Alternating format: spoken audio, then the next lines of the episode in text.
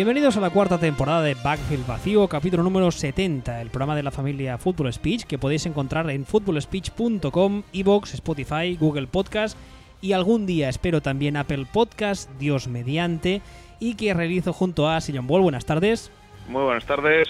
Ya sabéis que ambos estamos en Twitter para soltar nuestras cuñadeces. Aquí el caballero es arroba Sillon Ball y yo soy arroba wbistuer. A ver, vamos por faena, que hoy también va a ser un poco un programa express, porque, bueno, eso que dicen de lo bueno si breve dos veces bueno, lo cual me parece una chuminada de dicho, pero ahí queda. Primer tema de la tarde, venga, al lío. tú has dicho, hay una mayoría que defiende que John Gruden está haciendo un buen trabajo. Punto. También hay una mayoría a la que le gusta el reggaetón. ¿Qué pasa? ¿No tiene suficiente con encabritar a las fanbase de equipos NFL española que ahora también quieres ponernos en contra a los fans de ciertos géneros musicales? ¿Es eso? Yo para mí no hace falta decir nada más. Hombre, a ver, el programa es express, pero quizá no tanto, ¿no? Hombre, pero vamos a ver. Es que espérate, no espérate, espérate, espérate, lo voy a hacer en plan bien, como los programas buenos. Esta semana los Raiders se enfrentaban a los uh, Jets en un duelo que la verdad es que parecía, o sea, era atractivo a priori porque eh, de los Jets está, perdón, de los Raiders está hablando mucho este año y de los Jets son un equipo que no sabes muy bien qué esperar porque están ahí como en reconstrucción, en, en, eh, de capa caída, pero no, pero van a más, pero no sabes. Entonces el partido a priori se presentaba muy interesante y fue un paseo, por qué no decirlo, para los Jets. a Oakland Raiders 3, New York Jets 34. Y a colación de eso, ya estas semanas anteriores se ha venido comentando en Twitter el buen trabajo que estaba haciendo John Gruden. Esto hay mucha gente que lo dice, mm, no sin sorpresa, yo el primero, la verdad. Tú el otro día dijiste algo que fue algo así como que cuando vienes de la mierda absoluta, eh, lo que no es tanto mierda te puede parecer bueno. ¿Era algo así, traducido? ¿Lo he dicho bien? Más o menos, pero es que ni siquiera es el caso. A ver, hater de cabecera nuestro. ¿Qué pasa? ¿Qué no te gusta? Venga, ¿qué no te gusta? ¡Hala! Abuelo. Mm, vamos a, vamos a contar una historia. Uh. Sicilia, 1900... No, bueno, vamos, vamos a irnos tanto para atrás. Eh, Oakland, 2017 o 2016. Mm, un equipo entrenado por Jack del Río con Carr de quarterback y otra serie de jóvenes jugadores queda 12-4. 12-4. Que no es que quedara 8-8, queda 12-4. Y de cara al año siguiente despierta gran cantidad de expectativas que no se cumplen. Porque un equipo, insisto, entrenado por Jack del Río, que como todo el mundo sabe es como Belichick pero mejor, queda 6-10. Ojo, está siendo sarcástico. Eso. No, luego, luego, lo digo porque luego la gente pasa lo que pasa y nos vienen a buscar a casa con, eh, con eh, antorchas, como en las películas antiguas de miedo. En ese momento, en ese momento, como la plantilla es buena y el problema es que Jack del Río es como Belichick pero mejor, deciden prescindir de Jack del Río y encomendarle el equipo a un señor como John Gruden, que por motivos que escapan a mi conocimiento tiene prestigio. Bien, hasta aquí todo correcto. Entonces, ¿qué hace Gruden? Coge esa plantilla, que era una muy buena plantilla, que no estaba sacando a, la que no estaba sacando partido Jack del Río y entonces automáticamente se pone a vetarlo con esa plantilla porque era una muy buena plantilla y Gruden es muy buen entrenador. Fin. ¿Y la moraleja de la historia está en? La moraleja de la historia está en que eso no es lo que ha pasado. Ah. La moraleja de la historia está en que cuando entra Gruden coge esa plantilla que se suponía que era una buena plantilla y se pone a demolerla entera. No sé por qué lo dices. A demolerla entera y pasa un año. No sé por qué lo dices. Ni que hubiese quitado de encima a su mejor pass rusher y a uno de los mejores de la liga para dos días después decir en la prensa que necesitaban un pass rusher. Que hay que ser tonto. y cosas de esas. Y dos años después sigue montando la misma con 17.000 eh, picks de primera ronda, de los cuales, por cierto, tampoco, con los cuales, por cierto, tampoco ha acertado demasiado. Hizo cosas como seleccionar un running back, la madre lo trajo. Y te encuentras que dos años después, los Riders están 6-5. después de haber demolido todo. Tres años después de que aquel equipo prometiera la de Dios, quedando 12-4, y que solo le faltaba mm, el entrenador. Oiga, abuelo, no, no diga Riders, diga Raiders, que somos un programa de nivel. Yo llevo diciendo Riders desde que esa palabra se utilizaba para describir a Indiana Jones. No fastidiemos. empezamos con los referentes viejunos. Eh, joder, Indiana Jones, fíjate qué referente viejuno y oscuro es Indiana Jones. Vamos, que hubiera... Viejuno es. Anda, tira. En, en cualquier caso, vamos a, vamos a vamos a girar un poco la historia y pensar que estamos hablando de otro equipo. Vamos a tomar, por ejemplo, a, los Browns actuales. sabía, sabía que ibas a decir los Browns antes de que dijeras los Browns. Vale, entonces, eh, ¿qué sabemos o qué pensamos de la plantilla de los Browns? Pensamos que la plantilla de los Browns le chorrea talento por todas partes, pero que el cocinillas de entrenador es el eslabón débil y es flojete. ¿no? Lo del eslabón débil es muy amable. Eh, digamos que podría ser un poco el consenso. Entonces, imaginemos que los Browns este año mm, se cargan a, a Kitchens y ponen al Harbaugh tonto, por decir un nombre cualquiera que está sonando mucho y en Cleveland podría ser la risión, porque además se enfrentaría dos veces al año a su hermano, que como ya hemos dicho muchas veces es el Harbaugh listo. Entonces, y nos encontramos, según entra el Harbaugh tonto, traspasa media plantilla, esta media plantilla que estamos diciendo que tiene talento, se carga media plantilla, da mil vueltas, hace esto, hace lo otro, y dentro de dos años está, no sé, 9-7 pues lo que habrá demostrado es que es el Harbaugh tonto. ¿Por qué cojones se hace esto Gruden y estamos diciendo, ah, qué bueno es Gruden? O sea, ¿qué, qué, estamos? ¿Que nos hemos escapado de, de, Finding Nemo? ¿Que no, no tenemos memoria? ¿Cómo, puedes, ¿cómo, es posible que digas Riders y luego digas Finding Nemo? A ver. Yo, pues, pues por lo mismo que, por la costumbre, por lo mismo que que mi madre dice James Bond. O sea, hay cosas que cuando, cuando uno se acostumbra, se acostumbra. ¿Ah? Y entonces, en, o sea, eh, tenemos a la gente que está hablando de los Raiders con un problema pero pero pero fuerte, o sea, va a tener que empezar a tatuarse la gente lo que son los dos últimos años para para solventar esa falta de memoria a corto plazo que parece que tienen. O sea, se van a se van a poner en lugar de Remember Sammy Yankees se van a poner a tatuar Remember Jack del Río o cómo va esto. A ver, intentando aportar un poco de seriedad por mi parte, no digo que tú no digas cosas serias. Em, el tema está que ahora mismo eh, los Oakland Raiders están con un 6-5, están segundos de su división, de la FC Oeste. No creo, bueno, la verdad es que iba a decir no creo que se metan en playoff, pero oye, uno nunca sabe. No, no, puede, pasar, puede pasar puede pasar, además. Puede pasar, eh, y el tema está en que es bastante posible que eso les... Eh, les eh, castigue con una cosa de la que tú has hablado muchas veces, que es la, eterna mediocridad. ¿Qué es eso? Pues muy eh, básicamente, muy, muy fácil explicado, es que tienes un equipo que no es suficientemente malo como para acceder, por ejemplo, a un top 5 del draft, top 10, que todo el mundo por consenso eh, tiene más o menos claro que en principio, no sé que la cagues mucho, son los picks en plan generational talent que te cambian una posición o incluso una unidad entera y al mismo tiempo no eres suficientemente bueno como para aspirar a. Entonces, claro, tal y como están las cosas, ya digo, mm, voy a mirar el calendario que tienen los Raiders que les queda, porque la verdad es que no lo tengo controlado, pero depende del calendario, no me extrañaría nada que acaben eso, 8-8 o algo parecido. No, no, no, no, y, más arriba. Pero si es que no hay que mirar siquiera el calendario que les viene delante.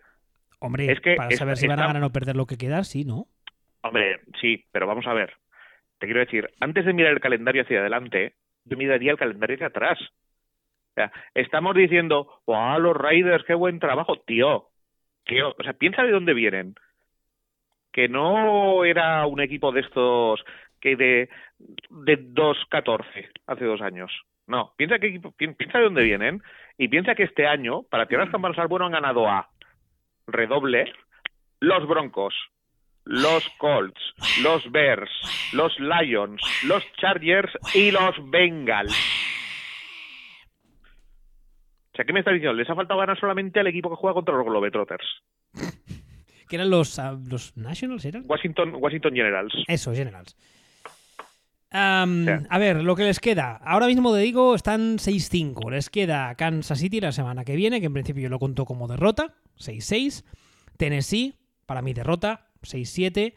Jacksonville, vamos a decir victoria, 7-7. Chargers, victoria, 8-7. Y Denver, victoria. ¿No? Bueno, sí. Vamos, pues eso, 9, 7, 8, 8, pues eso. Van a estar pues justo, justo en, como decía Axel, el ochoochismo. Ese, ese, ese arte que hizo suyo Jeff Fisher en su día y que, como decía ahora, les condena a la mediocridad absoluta. A ver, no me sorprendería nada que con este calendario acabaran 16, ¿eh? también te lo digo. Hombre, la victoria contra Kansas City.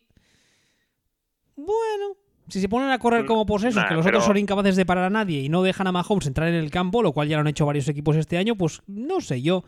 Tennessee está muy enchufado últimamente. No sé qué les han dado, pero curiosamente jugando con Tannehill, toca de los huevos. Pues, pues un calendario de mierda es lo que le enchufa a los, Titans, básicamente. A Jacksonville, la verdad es que no sé qué esperar de ellos, porque esta semana esperaba que con el retorno de Falls fuesen al menos competitivos y va a ser que no. Chargers, tampoco sé qué esperar de ellos porque con los rumores que ya comentamos la semana pasada de que ese Philip Rivers adiós para lo que me queda en el convento me cago dentro, etc. Y Broncos, hombre, en principio Broncos tendrían que ganar, pues, pero no lo sé tampoco. Así que la verdad es que no sé. Tan, tan, tan buen puto pueden quedar, eh, eh, yo qué sé, les quedan 5, ¿no? Pues 6, 10, perder los 5 que les quedan, como casi casi te diría ganar todos los que les quedan. Mira tú. Sí, a eso me refiero. O sea, es eh, juegan, les quedan quitando el partido de los Chips, que los Chips no tienen defensa, pero ataque tienen, les quedan todo partidos contra equipos mediocres, ganables. Oye, hablando, hablando de referencias viejunas, ¿tus padres cuando aprobabas según qué asignaturas no te decían eso de que son las Marías?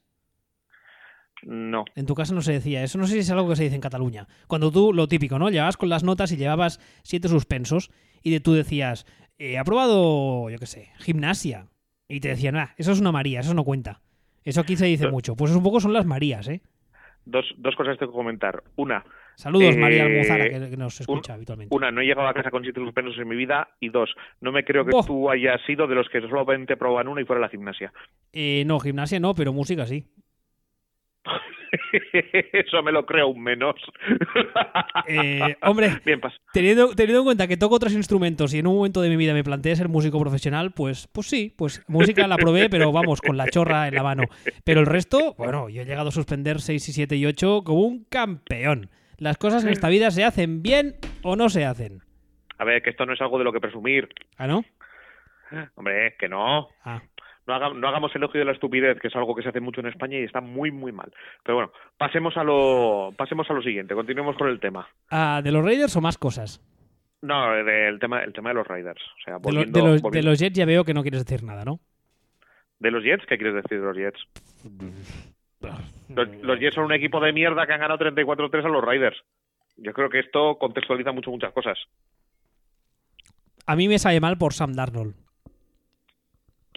Me sabe mal, Porque, porque creo que es un tipo que tiene talento, que está todavía mucho por pulir y que no está ni en el equipo, ni en el mercado, ni con el staff que le puede hacer eh, pulir esos defectos y hacer sacar todo el talento que tiene. Porque ya hemos dicho muchas veces lo que creemos de. ¿Cómo le llamas tú a Adam Gates? A, Julio, Alberto. Julio Alberto, sí. Que no me lo creo. Si además, si además el problema de los Jets es que ahora Julio Alberto gane un par de partiditos más y piense en los Jets. Ah, bueno, pues tampoco le he hecho tan mal. vamos a darle un añito más. Claro. No vamos a, no vamos a despedir esto después de un año, en un proyecto. No vamos a echarle. Houston. Houston. Ay, qué tos. Claro. Entonces ahí tiene toda la pinta. Este, este ha sido un partido maravilloso. Te has perdido contra esos Jets y te dicen, no, pero es que está creando, está creando Gruden una identidad en el equipo. ¿Qué identidad? ¿Qué, qué, qué, está haciendo? No, pero es que, es que antes no jugaban a nada.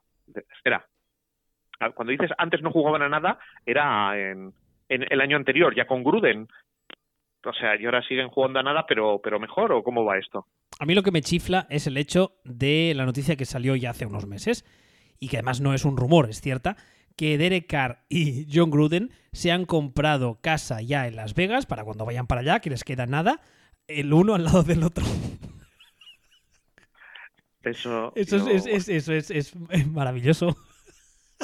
Porque además es que esa es otra. Los rumores de que el equipo igual prescinde de Carr siguen sonando. Sí que es verdad que no tanto con la intensidad quizá de hace unos meses, pero yo hace nada, hace una semana, incluso incluso un poco menos, leí algún artículo de estos de mm, los Raiders deberían plantearse o se están planteando o Nah, dicen los nah. rumores que cho- chorradas, Eh, chorradas. bueno, bueno, No, pero- pero- cosas más raras no, hemos visto en esta liga. No, pero, pero chorradas por la situación. O sea, es un poco lo que comentábamos de, de los Rams la semana pasada. Chorradas por... ¿Y, y a qué haces? ¿Con quién sustituyes a Carr? ¿Qué- ¿De qué me estás, de qué me estás hablando? No, pero ya sabes que, ah, que ah, Gruden tiene poder absoluto en esa organización, tiene la etiqueta de quarterback gurú, viene un draft cargado de, de quarterbacks jóvenes. No me extrañaría para Tiene- nada, no me extrañaría un- para nada, Espera. digo, que no me extrañaría para nada que viendo lo que ha hecho ya, facture a Carr alguna banda al lado de, mm, a, a- a- a cambio de, ah, yo qué sé, dos segundas y venga el draft y draftee un quarterback. ¿A ti este, este escenario que estoy diciendo te suena locura absoluta? ¿No eres capaz de visualizarlo con John Gruden a los mandos? No, y te voy a decir por qué. A ver, Por, porque estás haciendo un año en el que vas a quedar de 8-8 para arriba, sin ganar a nadie, pero vas a quedar 8-8. Lo que te va a, plantear, a plantar escogiendo en el draft en la posición ¿pero estos no tenían un montón de picks de primera ronda? 18, sí, tienen el suyo y tienen otro. Y entonces van a, vas a llegar al vas a llegar al draft, a un draft que está petado de quarterbacks este año y le vas a decir a no sé. Pongamos que le dices a los Dolphins, te doy mi pick número 16 y el pick de Chicago, que pongamos que es el, el 14, a cambio de tu número 2. Y entonces eh, te van a contestar, quiero esos dos, más el del año siguiente, más el de dentro de tres años. Que no me estás dando el quinto y el octavo, me estás dando el 14 y el 18. ¿Eh? ¿Espabilado? ¿Listo? ¿Que eres un listo? Ese es el tema. Entonces, si, que, si Raiders pueden hacer un movimiento por un quarterback de primer nivel en el número 10 del draft, eso es creíble. Pero en ese número 10 del draft, mm, solamente hay, una, hay un boleto de lotería, y ojo a esta, ojo a esta posibilidad, y es que de repente todo el mundo se dé un golpe en la cabeza y para esas alturas, pasado el número 10, aparezca por ahí Tago Bailoa, o como se pronuncia exactamente. Tua, que es más fácil. Sí, pero es que me suena demasiado como a canción de los hermanos Hanson. Pero, Ya, pero pero, bueno, a mí me recuerda, a- en el instituto yo iba ya hace unos cuantos años, porque tengo una edad, eh, no había todavía el, el influjo de población asiática que hay en estos días en nuestro país. Había muy poca gente de origen chino y llegó a mi, venas, Charlies. llegó, llegó a mi instituto un, chico que era que se había instalado aquí con la familia, que era chino, y el primer día lo típico, bueno, ¿cómo te llamas? Y el chico contesta su nombre en chino, que era impronunciable. Y cuando vio el rostro de ictus de todos los que estábamos alrededor, dijo, llamadme Juan. Tal cual, ¿eh? Tal cual, llamadme Juan. Y todo el año se le llamó Juan porque, claro, su nombre en chino era impronunciable. Y con Tua me pasa igual. Tú la, la, la- la boa, Tua. Ya está, se acabó. Además todo el mundo sabe de quién habla, porque no es que se llame John, precisamente, ni Est- Jack. est- Estás tú, como, estás tú como para sobrevivir en la Euskadi profunda con los apellidos que hay por ahí. Cago en Dios. Pero... Sí, claro, claro, porque tú eres coreano, ¿verdad? Eh, esa palabra en concreto en Euskadi tiene unas connotaciones muy curiosas y ya te hablaré de ella fuera de fuera de micrófono. Sí, que si no, la Audiencia Nacional nos chapa el garito. Oye, una cosa. Eh, Totalmente. Oye, una cosa, por cierto, eh, ahora, no, ahora no toca, como decía aquel, pero dentro de unas semanas o unos meses tendremos que hablar del tema Túa. Porque las tonterías que se están oyendo por el hecho de que se ha lesionado y de que de repente el mismo día de la lesión de pick 1 está cayendo a... Yo he, llegado a oír y leer que salga de primera ronda, lo cual me parece una soberana sobre, sopla pollez, pero hay un montón de equipos dando palmas con las orejas. Sí, sobre todo es un tema, a ver, pero ya entrarán un poco en, en razón. Al final esto todo va a depender de, de la situación de la situación médica. Es decir, si, si el chaval puede salir en el, eh, a jugar y esto no tiene secuelas y tal y cual ya está, es que como si te dicen, no, es que vas a estar un año sin... A mí me dicen, yo estoy drafteando con el número uno y me dicen, no, y el año que viene todavía no va a poder jugar contigo, va a estar un año más de recuperación y tal. Yo descorto el champán porque lo que digo es, ah, me estás diciendo que el año que viene, siguiente, voy a volver a tener el número uno prácticamente. Y encima, y encima mm, no vas a crear una cuerda controversia aunque quieras. Porque claro, si está lesionado, el nadie te va a poder decir, es que tendrías que meter al novato. ¿Cómo coño vas a meterlo si sí que lesionado? Claro, es, voy, a, voy a poder hacer tanking a muerte y nadie me va a poder echar la culpa ni mirarme mal ni ponerme el tonito condescendiente. Lo de puta madre. Y encima, al año siguiente, con el pick 1, pick 2 o pick 3, voy a poder escoger quizá un receptor de la hostia para que el chaval crezca junto al otro. vamos, es, que que vamos, este manual. Y en cuanto a en cuanto a los riders, volviendo a los riders, o sencillamente no tienen ese escenario posible. O tienen o, o este cae por completo y se lo encuentran, o si no, con lo que dices, tienen dos picks de primera ronda. Sí, insisto, tienen dos picks reguleros de primera ronda. Lo que les da para subir un poco, pero no para, pero no para subirlo petando a, hasta donde tienen que, tendrían que subir para conseguir a, a un quarterback de estos que tienen más pedigree que, que el perro de un concurso. Ah, insisto que estamos hablando de un what muy gordo, ¿eh? pero yo con estos Raiders, con uh, John Gruden y Mayock a la cabeza, yo no descarto absolutamente nada. Pero nada. Insisto, sí, pero, sí, pero es que no depende de ellos.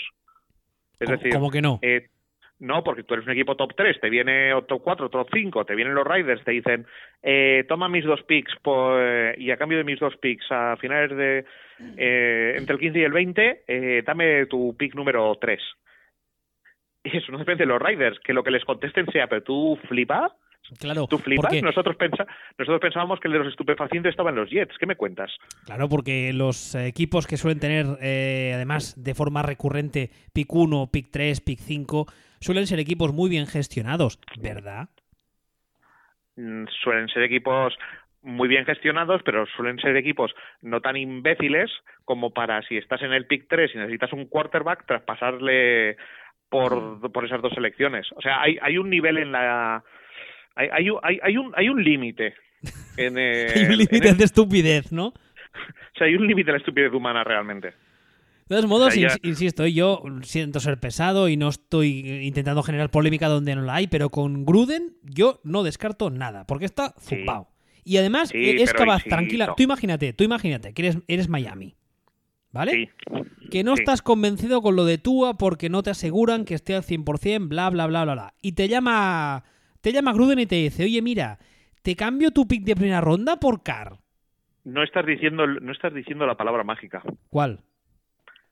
Hay una, hay una palabra mágica que es la única que puede abrir una puerta. La palabra mágica es Gettelman. Ah. ¿Llevábamos muchas semanas sin rajar de los Giants o son cosas mías? No, pero es que no ojo, no rajamos de los Giants, eh, rajamos de Gettelman. Ya, bueno, pero a día de hoy es su manda más en cuanto a cuestiones deportivas, ¿no? ¿Entiendo? Bueno, pues eh, la palabra mágica es Gettelman y, y que acepte traspasarte mm, su pick, pongamos dos o tres o cuatro, porque él ya tiene a Daniel Jones, a cambio de dos picks de Difunifa en primera ronda. Cuando he dicho la estupidez humana tiene límites, generalmente sí, pero Gettelman. Asterisco, nota a pie de página, Gettelman. Exactamente, sí. Es, exactamente. Bueno, va, pasamos al siguiente tema, ¿te parece? Pasemos. Que además hay en este hay los dos que vienen hay van de dos equipos que tienen mucha chicha. El primer tema, el segundo, mejor dicho, es eh, ojo cuidado que los Browns se meten en playoff. Los eh, Cleveland Browns esta semana han derrotado con autoridad 41 a 24 a los Dolphins, lo cual mucho mérito no es que tenga. Pero mm, tal y como están las cosas y tal y como está la FC, ahora mismo están 5-6 terceros de la FC Norte. Pittsburgh, mm, ay Pittsburgh, sí Pittsburgh, no podemos saber qué esperar de ellos a día de hoy. O sea, no podemos. Imposible. Baltimore juega en otra liga, totalmente. Y Cincinnati son poco eh, puteche, pero en mal. Sí, pero el, el tema con los Browns, por contextualizar y por darnos cuenta, o sea, en la AFC se va a meter en playoff mínimo un equipo de mierda. Mínimo. Como segunda wildcard. Más, si queremos llamar equipo de mierda también, a, al equipo que gane la división del tuyo. Gracias, ¿eh? La... Bien, vale, pero... Un, res un, respeto, ¿eh? A los ¿A campeones de división. ¿A, ¿A ti te parece que algún equipo de esa división, eh, aunque la gane, es un digno equipo de playoff que merece estar en playoff? LOL. Pues eso. Pues aparte de eso, el, la segunda wildcard de la FC la, se la va, la va a conseguir un equipo de broma. De broma, así, prácticamente. Y es un Lo equipo triste, de broma. Perdona que te interrumpa, un, un, una anotación breve. Lo triste en nuestro caso no es que seamos un equipo de broma, es que tenemos un staff de broma. Porque creo Sí, que talento, apa- aparte de la línea ofensiva que no hay, el resto de posiciones, talento tenemos a raudales. Sí, bueno, pues ya sabes, eh, podéis hacer eh, el estilo Riders, contratar a Jay Gruden, que desmantele todo el equipo y cuando dentro de dos años volváis a estar sobre el 6-6, alguien diga, oh, qué bien lo está haciendo. Hombre, hacerlo peor que O'Brien es complicado, ¿eh? Sí, eso también es cierto. Eso también es cierto. Y mira cómo está. Pero bueno, volviendo a, volviendo a los Browns y volviendo un poco a, a la clasificación de la de la AFC de cara de cara a playoff. O sea, tú miras la AFC, Voy a, voy a empezar a abrir los standings porque ya toca. Y si quieres lo repaso muy rápido, ¿te parece? Vale, si quieres lo, lo comento muy muy Vale. porque tampoco quiero pegar un repaso muy gordo, pero es- básicamente como comentamos hace cierto tiempo, eh, la AFC iban a- entraban fijo, Patriots, Ravens, eh, Chiefs como Chiefs como esto como campeón de división, probablemente Texas ganará la otra y los Bills sin ganar a nadie. Que esto lo dijimos nosotros hace como seis meses. Lo de los Bills se van a tener en playoffs sin ganar a nadie. Va a ser acojonante. Pues ahí están, 8-3. Y luego queda el... Hay, hay- hay un grupo bastante grande de mediocridad absoluta, ¿eh? Exactamente. O sea, que son- Steelers, Browns, Colts, Titans y Raiders ahora mismo tienen casi casi todos el mismo récord, que es 6-5, con lo cual no es un gran récord, pero no les borra matemáticamente de meterse en playoff. No, para nada. Con el tema de que Steelers eh, bastante bien lo están haciendo para estar como están, que están hechos polvo. Eh, los Raiders ya hemos dicho que no han ganado a nadie y que tampoco tienen mucha más adelante, estarán compitiendo. A los Colts se les han caído las ruedas, ¿no? Porque es que al final lo que era un milagro es que estuvieran aguantando después de que una semana antes de empezar te quedaras sin el señor Patata con 28.000 lesiones y con todo, y bastante estaba haciendo Frank Reich. O sea, estaba. Este sí que estaba montando el equipo Frankenstein. O, o Frankenstein. Pues era. De, de mérito, pues que al final se le tenían que caer las ruedas. Y los Titans, que probablemente sea el equipo que mejor está cuajando, tiene el calendario un poquito más puñetero. Y entonces te encuentras con los Browns. Y te encuentras con los Browns que están 5-6. Y dices, joder, no van a ganar todos los esto. Ya, pero es que, es que solo le, solo le llevan un partido. Y miras el calendario que le queda a los Browns. ¿No? Y dices, pues tienen un partido la semana que viene en Pittsburgh que mm, como se les ocurra ganarlo, casi te diría que están dentro, ¿eh? De todos modos, ¿el partido de la semana que viene es en Pittsburgh o es en Cleveland? Es en Pittsburgh, es en Pittsburgh que van a ir a buscarles Claro. como si fuera esto West Side Story con, con cuchillos y cadenas, los de los de Steelers. Lo que pasa es que en Steelers ahora mismo el nivel de talento es Limitado. Limitado. O sea, es el mejor año de entrenador de Tomlin con mucha diferencia, precisamente porque está teniendo que entrenar. No, lo digo ¿no? porque, a ver, eh, ambos equipos, primero, salen a todo porque se están jugando los playoffs. Segundo, es una rivalidad divisional histórica. Y tercero, después de lo que pasó hace nada, hace dos semanas, fue una, ¿no? De Que- dos semanas, sí. Que se dieron mucho amor. eh, es bastante posible que sea un partido. Yo creo que en este tipo de situaciones el veterano siempre tiene un poco más de ventaja a priori. Sí, Porque. pero ¿quién, es el, Pero, pero, pero ¿quién es el veterano? Hombre, no me jodas. Pittsburgh no, no, largo. ¿quién es? No, no, ¿qui- ¿estás seguro? Yo- ¿Tú has mirado la plantilla de, la plantilla Steelers? No, no, no tanto por plantilla, sino por organización, por historia, por el peso, pero- el peso pero- del escenario. No es lo mismo jugar en Cleveland en este partido que jugarlo en Pittsburgh, ¿eh? No, no, sí, el único, eh, sí, pero el único veterano que hay aquí es Tomlin.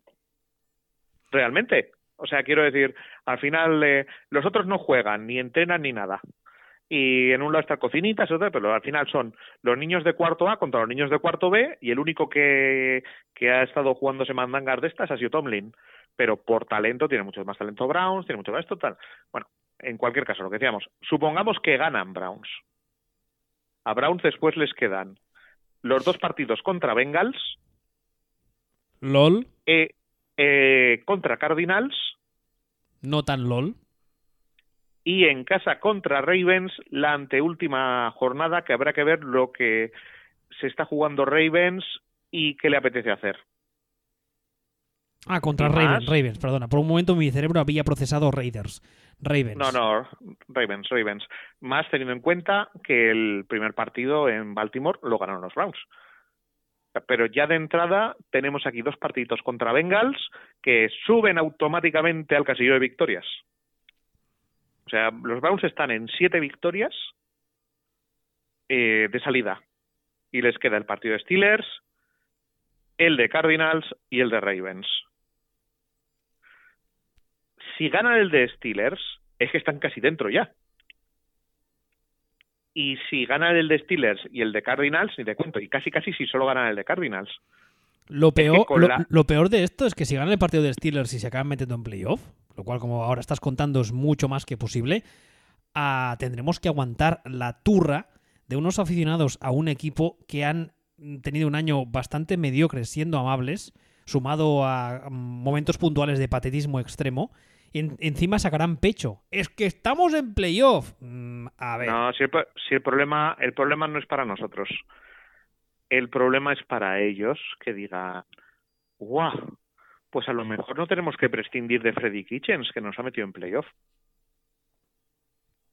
sí, sí. Ese es el, pro- Que ese se es lo- el problema. Que se lo queden. No hay problema.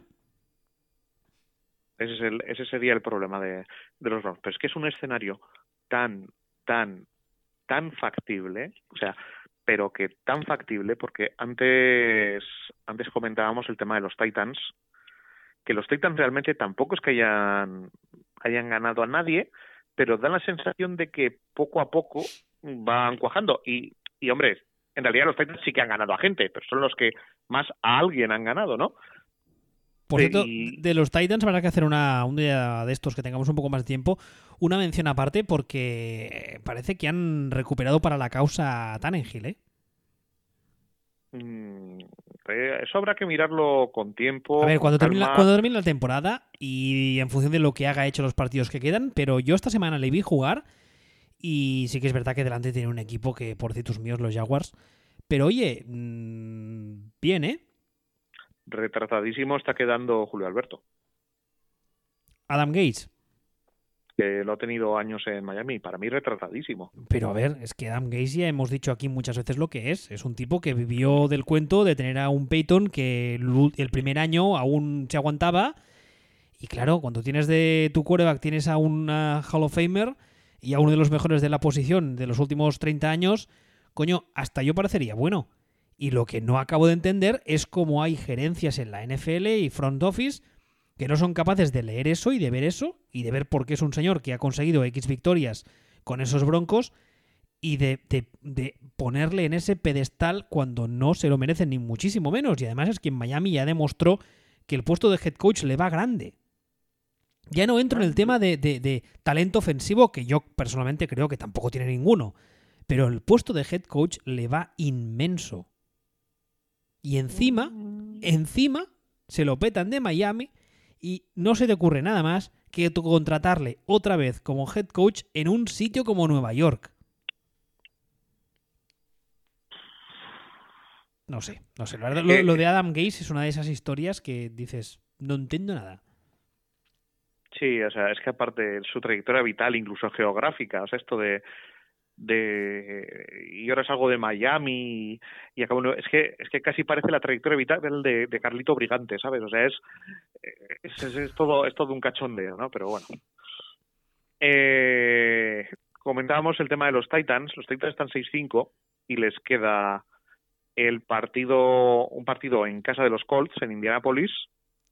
Les queda el partido con los Riders eh, en donde quiera que estén jugando los Riders esta semana le quedan los dos partidos de los Texans y el partido de los Saints. Y tiene un partido de ventaja con respecto a con respecto a Browns y un partido de desventaja con respecto a Texans que ojo que tienen que jugar los dos partidos contra Texans. Los dos. Entonces, lo lógico por nivel de juego sería que esa segunda wildcard sería de los Titans pero comparas este, este calendario con el calendario de los Browns y este es puntil más complicadete, ¿eh? No es que sea imposible, pero es puntil más complicadete. También es verdad que los Titans, eh, yo cuando ficharon a Bravel como head coach no lo, no lo entendí y para mí era un error, pero creo que es un equipo que está bastante bien entrenado. Eh, están haciendo cosas muy, muy básicas, mucho juego de carrera. Derrick, Henry esta semana se la sacó bastante. a una defensa que está bastante bien. Y por ejemplo, de los partidos contra Houston, lo que me preocupa es que el pass rush, cualquier pass rush de un equipo medianamente decente contra nuestra línea ofensiva, ah, vamos, se puede merendar a nuestro quarterback. Y además, Bravel viene de Houston y conoce un poco la forma de funcionar de O'Brien. Y a mí eso me preocupa. A mí, yo el tema de el tema de los Titans es que les veo tan, tan, tan el retrato exacto del equipo que se ancla permanentemente al 9-7 que no te lleva a ninguna parte, que sería casi la prueba de la defensa para decir, ¿realmente quieres ser esto? Dice, no, es que estoy ganando. Sí, 9-7. Y el año que viene 9-7. Y el año siguiente 9-7. Y el siguiente 9-7. Pero, para nada. es a lo que aspiras cuando contratas a un head coach como Bravel. Ya sabes lo que opino de los head coach de background, de background defensivo. Lo he dicho mil veces. Bueno, no tiene por qué. Tú puedes contratar en la, un en la NFL moderna, a no ser que tengas un staff ofensivo increíblemente capaz y un coordinador ofensivo muy capaz, que si es tan bueno te va a durar mm, uno o dos años máximo, eh, no vas a ninguna parte. Y aquí tienes otra prueba. Pues exactamente igual que si contratas un head coach ofensivo y pones a un Capers de, coordinador defensivo. O sea, al final estos son, estos son dos lados. Nadie gana una Super Bowl tirando solamente de un lado. O sea, los Ravens necesitaron que a Flaco le viniera a ver Dios en un momento dado. O sea, el único ejemplo que tenemos últimamente más o menos de esto son los Broncos que ganaron la Super Bowl con el cadáver de Peyton Manning. ¿Dios Morgan Freeman o Dios Alanis Morissette? Si tenemos que escoger, sería Dios Alanis Morissette. Me parece bien. Ah, ¿Pasamos al último tema? Mm, pasemos al último tema. Creo que este también es de estos que te gustan a ti, crípticos, eh, complicado de, entender. No se puede tanquear peor que los Dolphins. Esto, esto es algo que teníamos pendiente de ello desde hace bastante tiempo.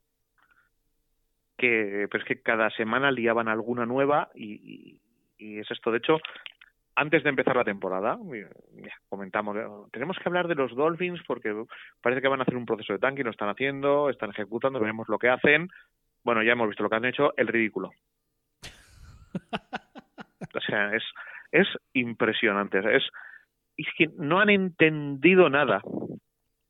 Nada, o sea, es que esto es esto es como si alguien ha dicho, vamos a hacer tanking, como esto es como si el super dice, vamos a hacer tanking, y aparecen de repente Mortelo y Filemon jugando al Panther General a bordo de un tanque. Y dicen, Merluz, ustedes, eh, dije tanking, no que me hicieran fuera a comprar un tanque. Pues es, que no tienen ni puta idea de lo que están haciendo. Pero si no están haciendo tanking, que sale su head coach cada semana a decir que son equipo que compiten mucho y muy duro, porque respetan mucho este juego, y bla, bla, bla, y sobrapolleces varias. A, a Antonio Flores déjale que se ponga a cantar eh, pongamos que hablo de Miami. Vamos, vamos, vamos a ver. Que pues es que es que es, catastrófico. Vamos a ver. El, de entrada, la base de la cosa está del tanking es yo me quito de encima jugadores veteranos que no van a estar en mi equipo cuando los jugadores nuevos y jóvenes alcancen su plenitud y a cambio de esos que están ahora en su mejor momento consigo picks de draft para renovar el equipo. Me quito veteranos para meter eh, de buen nivel para meter jóvenes y a quitarme de hecho veteranos pierdo más y mis jóvenes son mejores. ¿Qué cojones haces mandando a Fitzpatrick a, a Steelers? ¿Qué cojones haces mandando a Larry Tunsil a, a, a Texans? No, pues que me han pagado mucho. A ver, imbécil.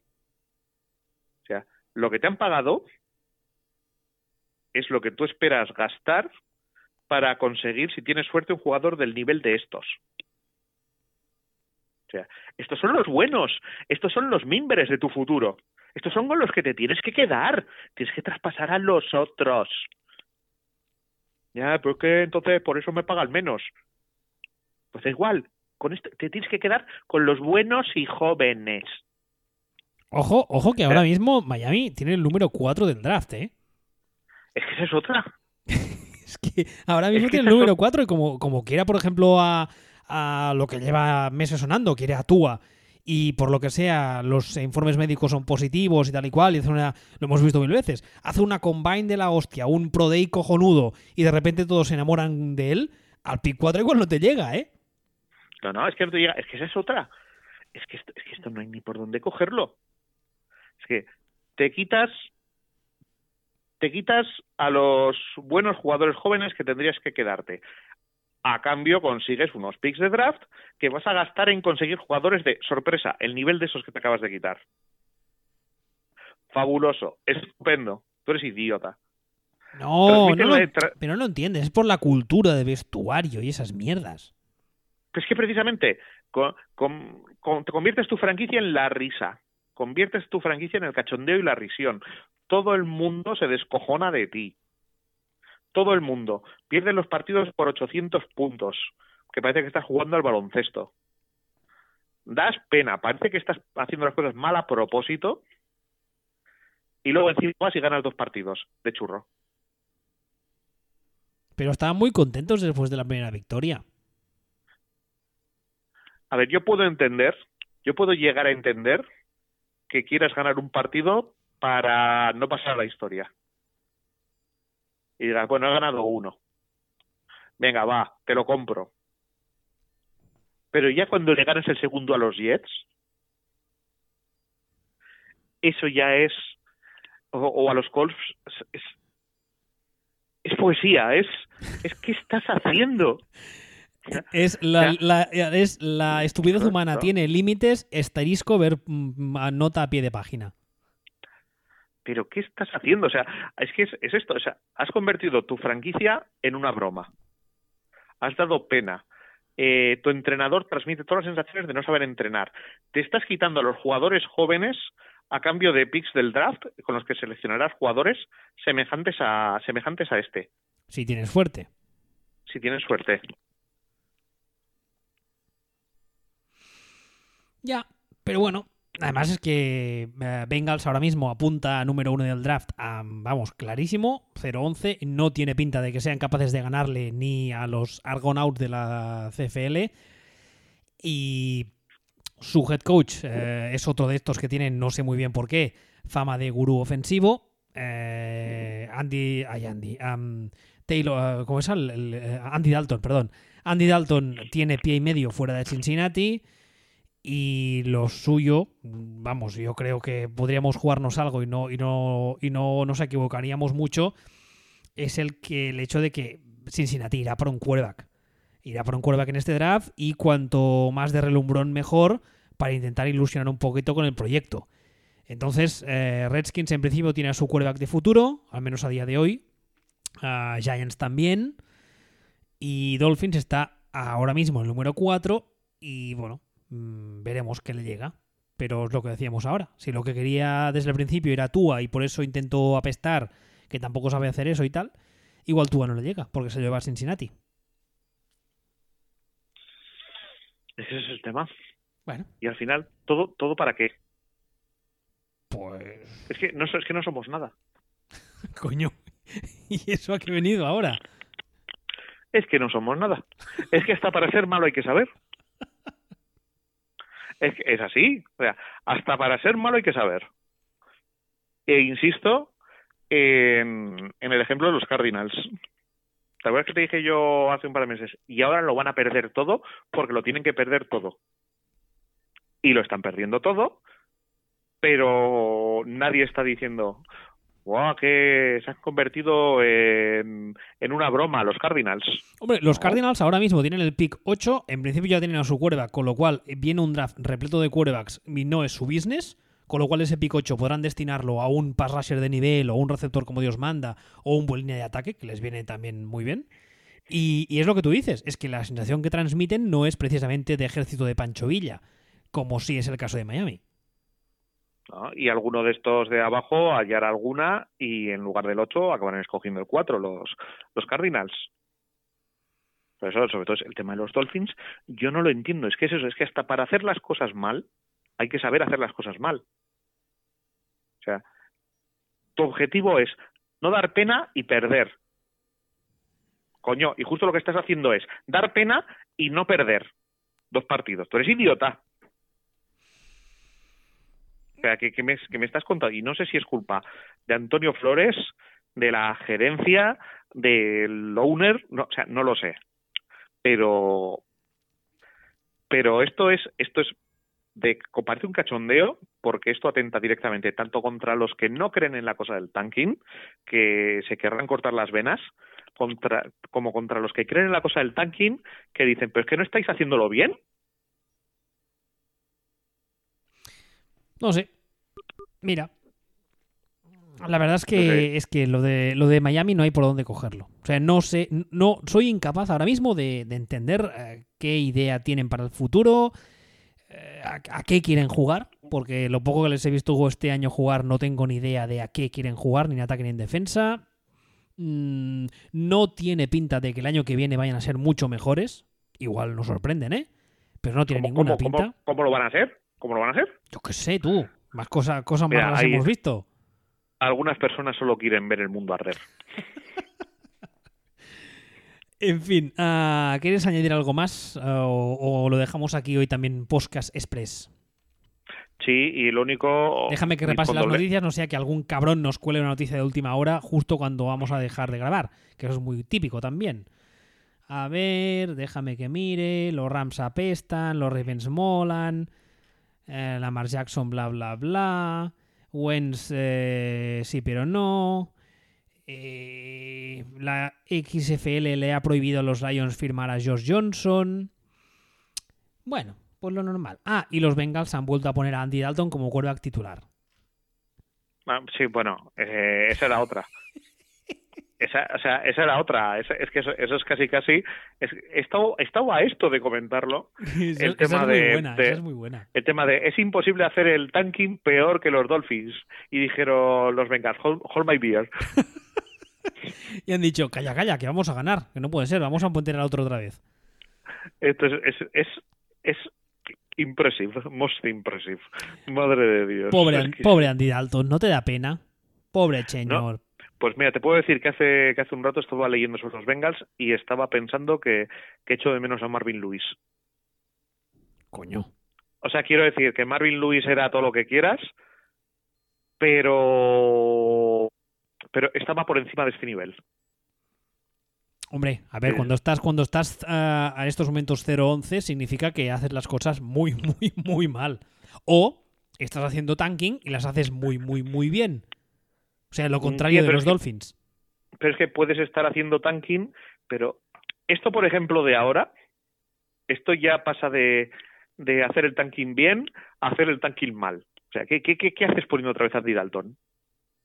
¿Para No, qué? Ya, ya- ya lo he dicho yo antes, son el puteche pero mal. Que es que esto... La verdad es que lo, lo de los Bengals también clama al cielo. Y, por cierto, ahora que decías tú el nombre de Marvin Lewis, eh, hace, no sé, un par de semanas leí un artículo y es uno de los nombres que suena para volver a la NFL. Ojo, cuidado. ¿A dónde? Mm, eso no lo sé, pero ya sabes que ahora que están empezando a sonar uh, coaches on the hot seat y esas mandangas. Eh, ahora, ahora todavía suena, suena hasta Mitchell todavía. No, hay que... Hay, que, sacar nombres, porque claro, cuando te petas a los entrenadores hay que decir, vale, mm, según esta teoría de este artículo, me cargo a seis entrenadores NFL, pero ¿a quién pongo? Hay que poner a alguien, con lo cual, pues sacas nombres de la chistera y si cuela, cuela, a veces son clickbait y a veces es que realmente hay algo detrás.